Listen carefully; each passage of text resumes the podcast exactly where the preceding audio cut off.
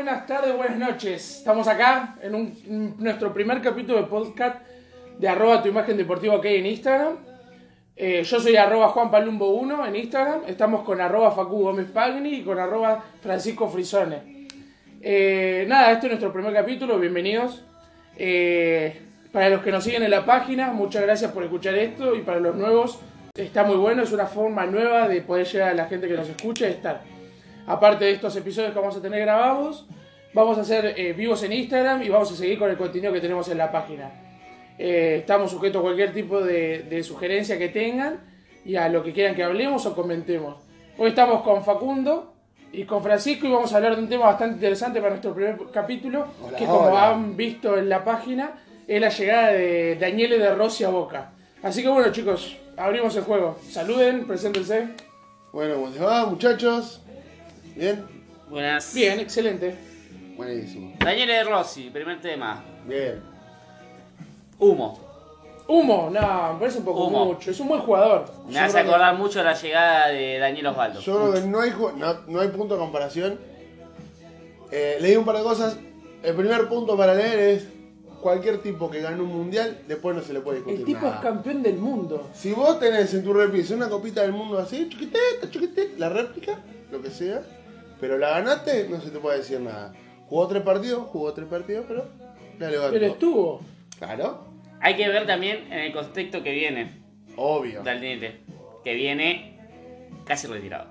Y viene a retirarse en este sí. fútbol, es verdad. Como ¿Quién? muchos jugadores, como muchos jugadores que ya están en el fútbol argentino que vienen a retirarse acá, quién sabe por qué. Aclaremos que Daniele De Rossi jugó toda su carrera en la Roma. En el de 2001 Italia, debutó en la Roma, y tiene 36 años en la actualidad. Y llega a un Boca que intenta tener una renovación, pero con nombres. Repasemos los nombres que ya vinieron. Han Hurtado, de Gimnasia de la Plata. ¿Qué Salvio. tenemos? Salvio. Toto Salvio, El Toto Salvio, que viene de Benfica, Y de el autor del Portugal. último gol, Alexis Y McAllister. Alexis McAllister, que es un jugador, no sé qué opinan ustedes, para mí es un jugador que un pertenece al. Bristol, al Bristol de Inglaterra y que está préstamo un año sin cargo y sin compra. O sea, viene a pasar el tiempo, básicamente. viene a entrenar. Viene a entrenar y a tener rodaje en el pero ya fútbol. está cumpliendo porque le dio el triunfo a Boca en la Libertadores. La verdad nos dio un triunfo particular. Y le da lo que le faltaba a Boca, el orden. Orden. Sí. Ah, le mira qué faltaba concepto orden. extraño. Lo Para. dice bien. Para mí le faltaba orden a Boca. Esto lo dice arroba Francisco Frisón, eh, por si lo quieren seguir en las redes. eh, dice que le da orden. Orden, sí. Las líneas están bien marcadas. Ahora es el que hace. lleva la pelota hacia los delanteros que antes no lo tenía. ese. Es verdad. Lo tenía Reynoso, pero se rompió y quedó vacante. Eso, Podía ok. cumplir de vez en cuando Hernández, pero muy de Y vez en Marcone cuando. no, es pa- no está para eso. Y Marcone es de marca. Y Tevez tampoco lo puede hacer. Bien. Tevez no está cumpliendo el nivel que se espera de Tevez. Ahí está, ahí está otro que me pareció humo. Carlos Tevez en su mejor momento llegó a Boca para comerse los chicos crudos y nunca pasó Pero nada. si nos acordamos, el momento en el que Boca vuelve, en el que Tevez vuelve a Boca, Tevez estaba en un muy buen nivel. Lo mata después, él terminó el campeonato, venía jugando, creo que era un año ininterrumpidamente. Para mí nunca aportó nada de su vuelta. Cuando llegó, cuando llegó, pasa que eran partidos intrascendentes, pero cuando llegó mostraba un muy buen nivel. eh, Tevez. 360 partidos en un año había tenido, en una temporada. Sí. Sí, Eh, no. Yo creo igual que. Está bien, sacando Tevez, que para mí es un para un capítulo aparte. eh, tendríamos que hablar. Bien, hablamos de, por ejemplo, en este caso de, de Alexis McAllister. Hablemos de Han Hurtado. Que es Una un apuesta. jugador. Una apuesta, Una apuesta. Un jugador joven, venezolano. Primer venezolano que juega en la historia de Boca. Mira, eso es un buen dato. Viene del Deportivo Táchira, que fue a Gimnasia de la Plata, donde tuvo actuaciones que todo el mundo sabe que Gimnasia no se puede estar armado un Le hizo gol a. Boca, donde lo dejó afuera de la Copa Argentina. Otra vez Boca cumpliendo la ley esta de compro el que me hizo el gol, que ya muchas veces no le resultó. ¿Como quién? Claro. Claro, la pregunta es como quién. No, hay muchos ejemplos. Yo me No, acuerdo de eh. su momento cuando el Chelo Delgado salió de, de Belgrano. Eh, Boca jugó con eso. Aparte, está bien, está bien, o creo yo que está buena la, la búsqueda de, de Boca de hacer lo que se hacía en la década del 90, que era buscar a la figurita del campeonato. Pero ¿no? Juan Hurtado no fue la figura del campeonato. Pero estaba entre los mejores cinco del campeonato. Para- y Alexis hizo tres goles en el campeonato. Bueno, pero yo a nivel juego y a nivel general en un gimnasio que todos Hizo sabemos tres que goles Gimnasia- y una jugada que le levantó y contra Newell's, que pobrecito Newell's se está yendo a la B. Bueno, yo creo que Para mí eso fue de grandes- Una apuesta que encima creo que le va a salir mal. Que quede registrado esto. No, no, no. ¿Quiero o creo? Creo que va a salir mal. No, está bien. Nosotros No es aclaramos jugador que para Boca, ¿no? Sin duda no es jugador para tenemos Boca. nuestras ¿Cuánto posibilidades. pagaron? ¿Cinco, ¿Cuatro No lo, millones? tenía, no lo tenía muy visto. Más que allá de algún partido, más allá gol. Boca no puede, hoy en día no puede estar con apuesta. Tiene que traer a un jugador que va y cumpla directamente. Bueno, Pero pero, la lo- pregunta los es- tiene. Parecería que los tiene. Entonces, Pero si repasamos línea por línea, ¿qué tiene? Y Vamos a ser sinceros, en el arco ha comido arqueros últimamente un montón de tiempo. Por ejemplo, Rossi era una gran apuesta, la cual lastimosamente se termina yendo a préstamo a varios equipos por la presión del club y de la hinchada más que de él mismo y su sí, sí. rendimiento. Bueno, tuvo un rendimiento parejo para mí Rossi. Vino Andrade y lo superó. Rossi tuvo su mejor partido en la ida de la final de la Copa Libertadores, que después lo limpian para que juegue Andrade a la vuelta. que la Aparte verdad vamos sé a hablar de un contexto. Rossi es un muchacho que debutó a los 17 años recién cumplidos en Chacarita.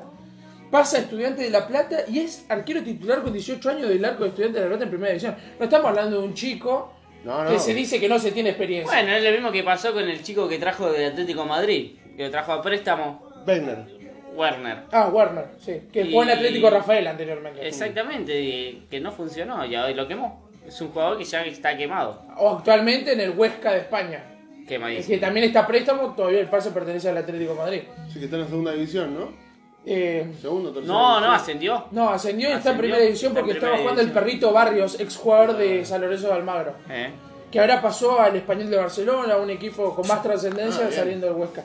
Bueno, pero Andrade viene teniendo rendimientos buenos. Andrade lo que tiene es un- Estando a la altura. tiene un a la respaldo de selección. selecciones sub-20, eh, siendo titular en las últimas camadas de él de selección sub-20, en Lanús empezando despacio, aficiándose, debutando muy joven también, y llegó un- a un Boca que Y lo sí, necesitaba. Estaba en, lo- en lo- en la mira del Barcelona cuando estaba en Lanús.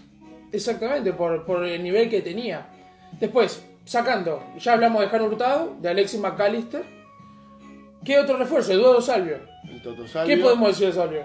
Es una realidad, depende de su cómo está físicamente, porque viene de jugar eh, cin- cinco partidos cinco partidos de titular en la última semestre y viene arrastrando muchas lesiones y para mí, si está bien, es un jugador para titularidad, sin duda. Es un muy buen jugador siempre y cuando eh, mantenga la cabeza en el fútbol que tiene que tener. Pasa mucho en los jugadores de los equipos grandes de Argentina que vos lo ves que están en otro equipo afuera o en la selección. Me pasa, por ejemplo, con Salvio, que en la selección todos lo vimos jugar de todo. Por la banda de todo, de 4, de 8, cualquier puesto, con tal de jugar. Pasa mucho en los equipos acá que yo voy y juego lo que quiero, si no, no juego o rindo mal. Bueno, hay que ver que esté, a la, que esté a la altura mentalmente, que pueda decir, bueno, estoy para aportar desde donde me toque. Boca ahora justamente está con un déficit un poco mejor de delanteros. Eh, me gusta para segunda punta. Pero Y bueno, hay que ver cómo rinde. A mí lo que me pasó con Salvio fue que no me gustó su llegada. Cuando ¿Por eso ya salió que de chiquito iba a la boca, que jugaba desde chiquito, eh, iba, juntaba la plata para poder ir a, a la bombonera, La bombonera. que salió a hablar la, madre. La Bueno, verdad que pero- eso querer ganarse a la gente, se Esa quiere ganar. vendida de humo. Exactamente, se quiere ganar a la gente con estas cosas y no va. Para mí la gente se tiene que ganar en la cancha, como hizo Nández, como hizo... eh, ahora no me recuerdo que últimamente Boca no está teniendo muchos referentes, pero... Pero vamos a ser sinceros, eh, nosotros en arroba tu imagen deportivo ok en Instagram hemos tenido notas que las he hecho yo, arroba Juan Palumbo 1 en Instagram, eh, donde yo creo que tengo una mirada muy crítica de Nández, porque eh, Nández en la temporada pasada obligó al presidente como a la institución a, obligar su salida al Cagliari y después posteriormente un equipo de Turquía. Y como vio que eso no era viable porque ninguna de las partes llevaba ni al número que pretendía Boca ni al que quería dar el equipo europeo o los equipos europeos, él termina resignándose y otra vez como rivalidad un sentimiento que yo creo que el común denominador de los jugadores no lo tienen, lo hacen por una cuestión Y pero bueno, es su trabajo. paisajista. No, nadie duda de eso, pero no hay necesidad de obligar a un equipo y desaparecer y en el momento que se complicó esa situación volver diciendo que nunca te quisiste ir. A eso voy. Bueno, pero también es como lo mismo que venimos hablando, que vengo nombrando yo, es cómo lo demuestres. Vimos en el último partido, por ejemplo, Ya vendido. siempre tuvo buenos alma. partidos Nández. Ahora, en el último partido por Copa de Libertadores de Boca, es, es como si no tuviera vendido Nández. Jugó como si no lo hubieran vendido o jugó como si lo estuvieran viendo. Jugó. Patada para Benedetto, ¿no? En. Benedetto es un capítulo aparte que nosotros, yo coincido que alguien que dice que estar tan, tan comprometido o ser tan símbolo de un club, Tan Alguien- hincha. Alguien que se pone tanto el escudo del club, no ir ni siquiera a acompañar a tus compañeros. Eso. Porque no juegue, está bien. pero acompañalos. Eh, podés jugar, podés no. Es un Estamos todos de acuerdo que se Eh, está yendo por la puerta chiquitita de la se está yendo por la puerta chica. Claramente. Se está yendo por la puerta chica. Claramente. Y no por, y no por culpa de la dirigencia como ha pasado con otros jugadores de Boca. Muchos jugadores de. Boca Es negligencia de se él. fue por, por la puerta chica por culpa de la dirigencia. Esto no. Esto es culpa de Benedetto que está tomando una elección. Benedetto será el representante que le llena la cabeza. La presidenta de Blagernick. Sí. Yo tengo una pregunta. ¿Vos te parece que Boca no podía sostener el, el precio de Benedetto? Yo creo que sí. Aparte se va primero a una liga que yo creo que de las europeas es una de las inferiores, Una porque es la francesa. sí, sí, sí. Y encima va al Olympique, Al Olympique. que sería Que no tiene nada. el tercer o cuarto equipo, porque estamos hablando del Paris Saint-Germain, después el Lyon. ¿Juega Champions este año en el Olympique? Ni siquiera. No. Me parece que juega va Europa League. o a Europa League o a Pre-Champion, pero tampoco es algo que... A ver, tiene jugadores como Payet, que ha venido del fútbol inglés. Sí, sí. Eh, tiene a- al nuevo Essien, que se le dice a Michael de Yen. Tiene como un par de cualquier, jugadores equipo, como cualquier equipo europeo, es un lindo lugar, es un lindo equipo, tiene un buen fútbol. Ahora, historia. ahora Se va para esta- cumplir su sueño de jugar en Europa para mí. Porque eh, si vamos al caso, Boca para mí es mucho más que el Pique de Marsella. Sí, Sí, bueno, pero teniendo en cuenta lo que tenés para adelante, estás ya en octavos de Libertadores. No, Claro, lo no, está dejando pata. ¿No pensás en extender los seis meses? No sé si pará porque está, si querés, Guanchope. Me parece que viene por el apodo. Pipa. Me hace acordar a otros jugadores que hicieron lo mismo. No, bueno, pero debe ser una cuestión circunstancial, así que... ¿Cómo no tenés Pero- ese jugador? No, no lo tengo, no lo tengo. Estás... El Pipa. no. ¿Higuaín? No, me extraña. El 9 de River. El Higuaín. No, 9 de River, que salió campeón de Libertadores y metió Ah, gol. que se fue a un equipo alemán. Exactamente. Ese fue también por la puerta chica. Estamos hablando de Lucas Alario, otra Alario. persona que se fue. Por la puerta muy chica Bueno, de pero no nos vayamos del tema. Hoy el, el capítulo de hoy era Bueno, hablar- pero yo decía la asociación por el, Claro. el sobrenombre, ¿no? Por el, Claro. por el sobrenombre, la salida, la verdad, el puesto. Es lo mismo. Y La por la misma puerta es- que se fueron, la Queríamos chiquita. retomar de, de lo que es la incorporación de Daniele De Rossi. Un jugador que estamos hablando de que jerarquía no le falta, vamos a ser sinceros. Bueno, alternaba, jerarquía no, vamos a ver cómo está en estado físico, porque alternaba titularidad con suplencia en la Roma. Muy El poco jugaba. El último campeonato estuvo jugando poco, entrando bastante del banco. Por lo que pero- tenemos entendido, perdón, Facu. Sí. Un jugador de Eh, 36 años. No, no, Daniele De Rossi estaba en las consideradas de Claudio Ranieri, que es el nuevo técnico de la Roma. Por lo que sabemos, campeón con el Leicester hace poco tiempo en Inglaterra, un batacazo de esa liga. Ranieri lo tenía en sus consideraciones, pero por parte de la dirigencia, que la misma que, que desplazó a Francesco Totti como dirigente, decidió que Daniele De Rossi no estaba en las condiciones de jugar en Roma. Otra Sabiendo que vez- es una Roma que está en decadencia. Otra de Eh, no la Roma de Bati. otra de No de dirigencias que se piensan más importante que los jugadores. Exactamente. Pasa mucho en el fútbol. Exactamente. Los entonces- protagonistas son la pelota y los jugadores y todo el mundo quiere sacar el protagonismo. Dirigentes, árbitros. Pero ¿por qué es este negocio que se mete que hace que un deporte como el jugar a la pelota sea un negocio? Pero no pasa tanto por el negocio, pasa más por el protagonismo, porque el negocio va a seguir estando, más o menos va a seguir estando. Siempre fue un negocio. Ahora, claro, ahora el protagonismo, querer ser protagonista, porque nosotros como dirigentes, árbitros o lo que quieras poner, nosotros hicimos esto desde nuestro punto, al final los resultados son de los jugadores y de los técnicos. Ni hablar. Este, este punto de traer a Daniele De Rossi es un muy buen punto para Burdizo, ¿no? Muy buen punto para Como Burdizo. manager. El hincha de Boca en general está contento. Pero ¿por qué está contento? Es una mezcla de cosas, te da jerarquía como equipo, es el primer eh, europeo que viene a jugar a No. Argentina. europeo, europeo, nacido Ah, en europeo, Europa. europeos. Sí. No. Eh, Nació en Europa, no nacionalizado, quiero decir. Ah, porque si vamos al caso, Trezeguet nació en Trezeguet. Camoranesi, hay muchos casos. No, Trezeguet nació en Argentina. No, Trezeguet. nació en Francia, vino a Argentina. Higuaín nació en No. Francia. Ta- También. Higuaín nació en No, Francia. sí, los dos. Trezeguet nació acá. Googlealo. Bueno. Vamos Eh, a googlear. Vamos a, Pero- a descubrir a todos lo saben. Este, a lo que voy es, eh, no, nacionaliza- no, no siendo argentino, no nacionalizado argentino, es el primer jugador que viene a jugar a Argentina. Sí, sí, eso Europeo. sin duda, sí. Este, Ojalá que marque un precedente para que sigan viniendo. Ojalá los que marque un precedente. En una época, para- no sé si ustedes se acuerdan, Yo me acuerdo mucho de Guti. Se hablaba mucho Guti de que venía River. River. Yo Pero me acuerdo, antes se yo me acuerdo hablaba- de Del Piero a River también. Del Piero. de Alex Del Piero. Pero También- eso me parece que fue humo del Piero. Pero de Guti se había hablado mucho, Guti él se había hablado. Pero se había hablado mucho también de Lota Mataus, que iba a dirigir a Racing A de. Avellaneda. ¿Te acordás? Tenía ganas de venir a dirigir el fútbol sudamericano. Y también en una época R- River había negociado con Edgar Davis antes Sí. que pase por Brasil. El muchacho Como de los. Bueno, hace muy poco salió la noticia de que Ronaldinho estuvo muy cerca de jugar en Gimnasia de la Plata. Ah, bueno, ¿Y ese dato no lo teníamos. No, no sabían. Lo... El otro día en Infobae salió la noticia cuando Ronaldinho estuvo a un paso de jugar en el Gimnasia de la Plata. Que... ¿Era, ¿Era un clickbait o era.? No, no, no, era real. Había elecciones en Gimnasia de la Plata Ah, y el presidente que iba a llevarlo a Ronaldinho. a Ronaldinho perdió la elección y no lo llevó. Obviamente que era. Estaban haciendo un favor entre ellos, ¿no? Claro. Pero iba a llegar Ronaldinho a Gimnasia de la Plata. Confirmado, Trezeguet nació en, en Fra- en Francia Ah, bien. y jugó en Argentina en River. Que En ni hablemos que River jugó, eh, jugó en River en la B Nacional. Nosotros, para la gente que no sabe, tuvimos la oportunidad Y en Platense jugó. Y en Pla- él salió de Platense en realidad. Mm. Nosotros tuvimos la oportunidad de verlos con los tres que estamos acá en cancha, Trezeguet del día que debuta, en un torneo de verano en la ciudad de Mar del Plata y lo vimos en vivo. Y una de las personas que está acá, arroba Francisco Frisoni, cuando entró me dijo, este muchacho es un gol en los primeros cinco minutos. Entró y la primera pelota de Trezeguet fue gol.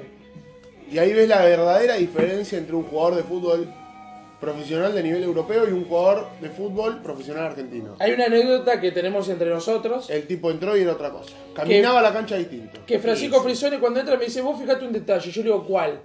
Él me dice, es el único jugador de la cancha de los 22 que tiene la remera dentro del pantalón, me dice. Le digo, ¿y qué tiene que ver eso? Le tiran el centro, la agarra de volea y la clava al ángulo. La anécdota termina ahí. Pero bueno, es otro ejemplo de que estamos hablando de Daniele Rossi. A lo que vamos, Daniele Rossi debuta en el 2001, juega toda su carrera en la Roma, Toda la carrera. compañeros a nivel de Francesco Totti, de Batistuta. Bueno, en su momento estuvo el argentino Balbo. Muchos jugadores que han pasado. También estuvo Heinze, bueno, Burdizo, el actual manager de Boca. Con Gago estuvo también entonces. Con Gago también jugó. Con Gago también jugó, que no sean todas flores. Lo único que ganó Perotti. Totti fue una Copa de Italia, ¿eh? Él dice que ganó una Superliga italiana. Eh, no, una Supercopa Una italiana. Supercopa italiana y una Copa Copa de Italia. Italia. Para los que no entienden un Y poco de fútbol y nos están escuchando, Sí. la Roma, ¿qué equipo sería hoy en día de acá de Argentina? Y sería una segunda y, y hoy en día sería una tercera línea en el fútbol italiano. Yo te estoy diciendo que hoy es un Banfield, Vélez. un Lanús, Un Vélez. Un Vélez. un Vélez, un Lanús. Un Lanús. Un Lanús. Un Lanús. Es Pero bueno, muy bueno, pero que llegó a ser, digamos, un Racing, un Independiente. Llegó, Ha llegó lejos. el Nunca Eh, fue, creo yo, elite, como diciendo River Boca. Siempre se le envió un poquito. Siempre fue un poquito menos que la Juventus, obviamente. Sí.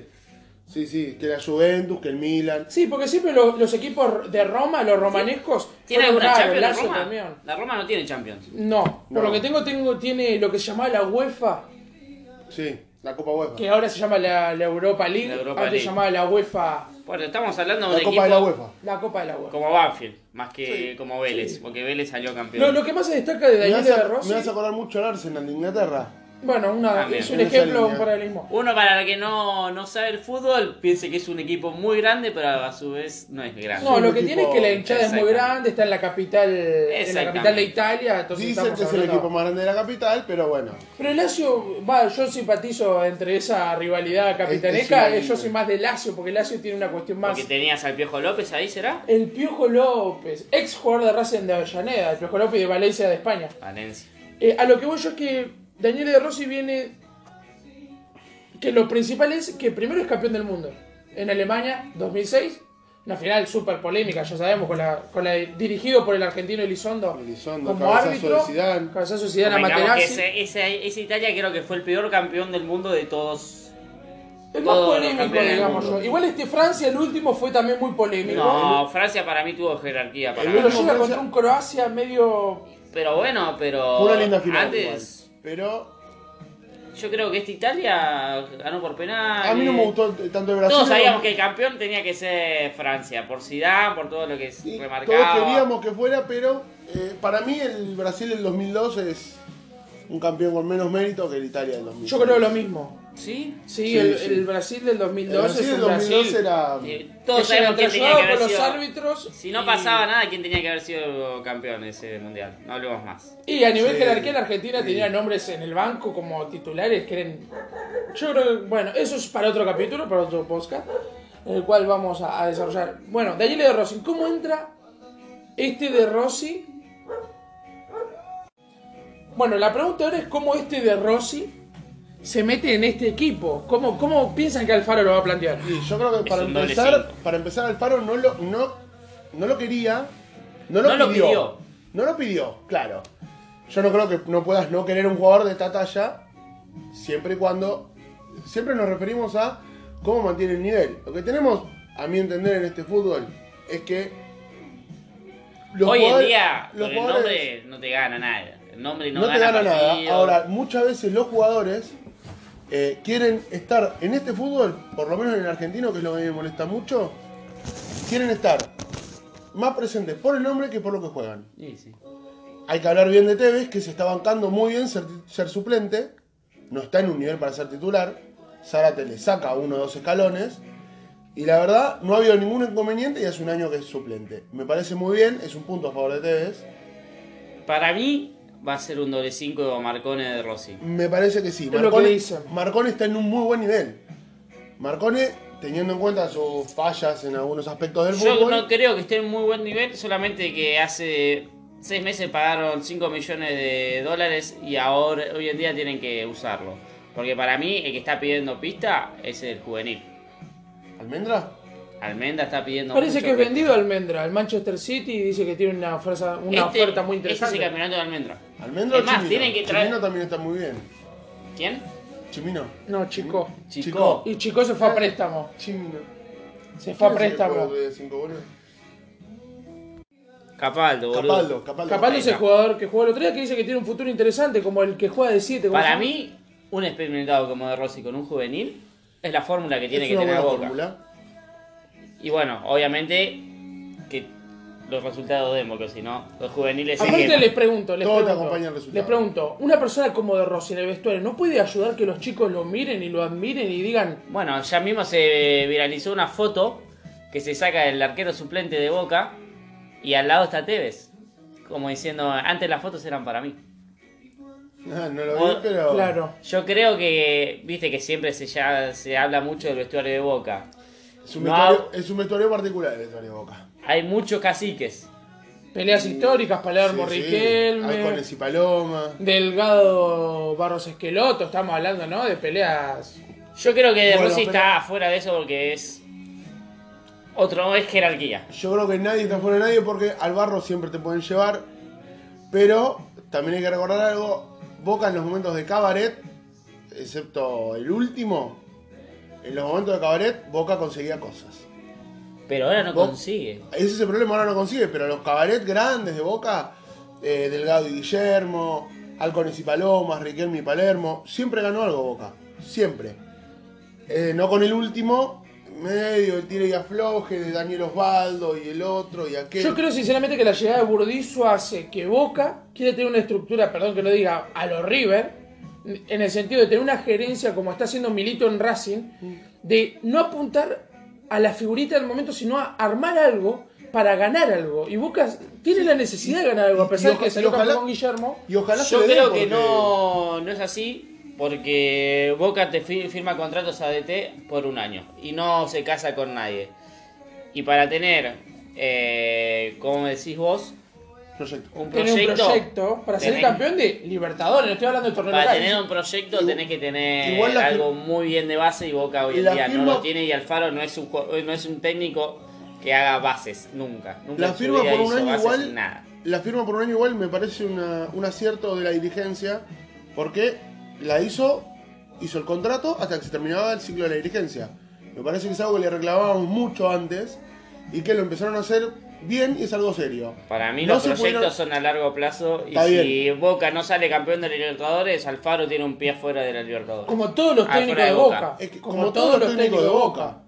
No nos olvidemos a Robarrena que ganó una liga o a Barros Esqueleto que ganó dos ligas seguidas. Perdón, estamos hablando que los echaron. Julio César Falcioni fue uno de los mejores técnicos de la historia de Boca y se tiene que ir saliendo campeón invicto de un torneo. y perdiendo una final.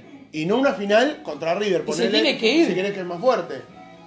Pierde una final contra un equipo brasilero muy polémica, con declaraciones muy polémica. polémicas del capitán y el referente y el ídolo. Peleado ya en esa final con Ya- todo el mundo. Ya roto. Ese es un tema para hablar en otro programa, pero Sí, no, el, el tema es que vamos a tirarlo aquí, que, ¿qué es más importante?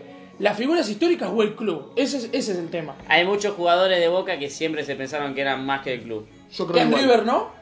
Yo pienso igual. Me en, viene al nombre Norberto Alonso, por ejemplo. en River también, pero River ahora lo superó. Y Boca no sabemos todavía si lo superó. O por lo menos no demuestra haberlo superado. Yo hoy en día creo que Tevez se piensa que es más que Boca. No sé si te ves por lo que hablábamos recién de la suplencia y algunos, algunos detalles que da, pero eh, evidentemente. Dice algo con la boca, pero siempre en el vestuario Riquelme siempre se pensó más importante que el club. Sí, Bueno, Riquelme para ir un poco más o menos eh, cerrando la cuestión, eh, ¿qué, qué opinión tienen básicamente de Rossi? ¿Qué le puede dar, no a Boca solamente, sino al fútbol argentino? Y ni siquiera al fútbol argentino, sino al fútbol sudamericano. Por lo que escuché hoy, no va a jugar ni estas ni este fin de semana, porque no está inscripto. Debuta la- contra Boca, contra Aldo Civi. Parece Contra que debuta en Aldo Civi en Mar del Plata. No, Aldo en la bombonera, en la ¿no? bombonera en la bombonera, directamente dentro de 20 días. Entonces, ¿qué, ¿qué opinan? Quiero que digan algo. Yo primero voy a decir que para mí es celebro que un jugador como esta persona venga a nuestra liga, no a Boca, sino que venga a la liga argentina para poder jerarquizar Sí, más sí. y que no digan esa cuestión de que solamente nos movemos por pasión y no porque jugamos bien o porque somos, sabiendo que nuestros jugadores están en todo el mundo. Sí, sí. Eh, para mí me genera ilusión. Me genera ilusión. Es un. eh, es algo que no pasa todos los días. Es algo que te da una jerarquía, que te, te marca a nivel internacional. Bueno, ¿qué hace ruido? ¿Qué pasa? Que este tipo, en vez de elegir China, Estados Unidos, algún país árabe, se viene a jugar acá. Bueno, eh, me ilusiona también que es un tipo que parece cumple muy bien su palabra, porque hace mucho tiempo dijo que Boca le gustaba, que miraba a Boca, que lo miraba por Maradona, que le gustaría jugar en la bombonera. Cuando tuvo la oportunidad, vino y lo cumplió. Punto para mm, Burdizo también. Yo creo que. Ojalá que le vaya bien. Pero para mí no va a funcionar porque todos estamos esperando de que sea un jugador estrella como Riquelme o como, no sé, Trezeguet, que venga y haga muchos goles y De Rossi, mm, para los que no saben, no es un jugador eh, de esa jerarquía. Es solamente un jugador muy Nández, digamos. Eh, pero bueno, mucha jerarquía para el fútbol argentino, gracias a Dios. Bueno, eh, terminando este episodio, que es el primero de muchos, donde vamos a hablar de varios temas, que nos gustaría saber qué opinan, que nos sigan nuestras redes sociales, arroba tu imagen deportiva ok en Instagram, que es la principal, también estamos en Facebook como en Twitter. Acuérdense que es el escudo azul con dorado. Nos pueden seguir, también está nuestro canal de YouTube, que es tu imagen deportiva. Nos buscan ahí donde colgamos este episodio como otros videos deportivos y que nos pueden seguir en nuestras redes sociales. Yo soy arroba juanpalumbo1, está arroba Facu Gómez Pagni y arroba Francisco Frisón en Instagram. ¿sí? Bueno, muchísimas gracias y hasta la próxima emi- emisión. Gracias. No porque es vida, cuántas noches he perdido.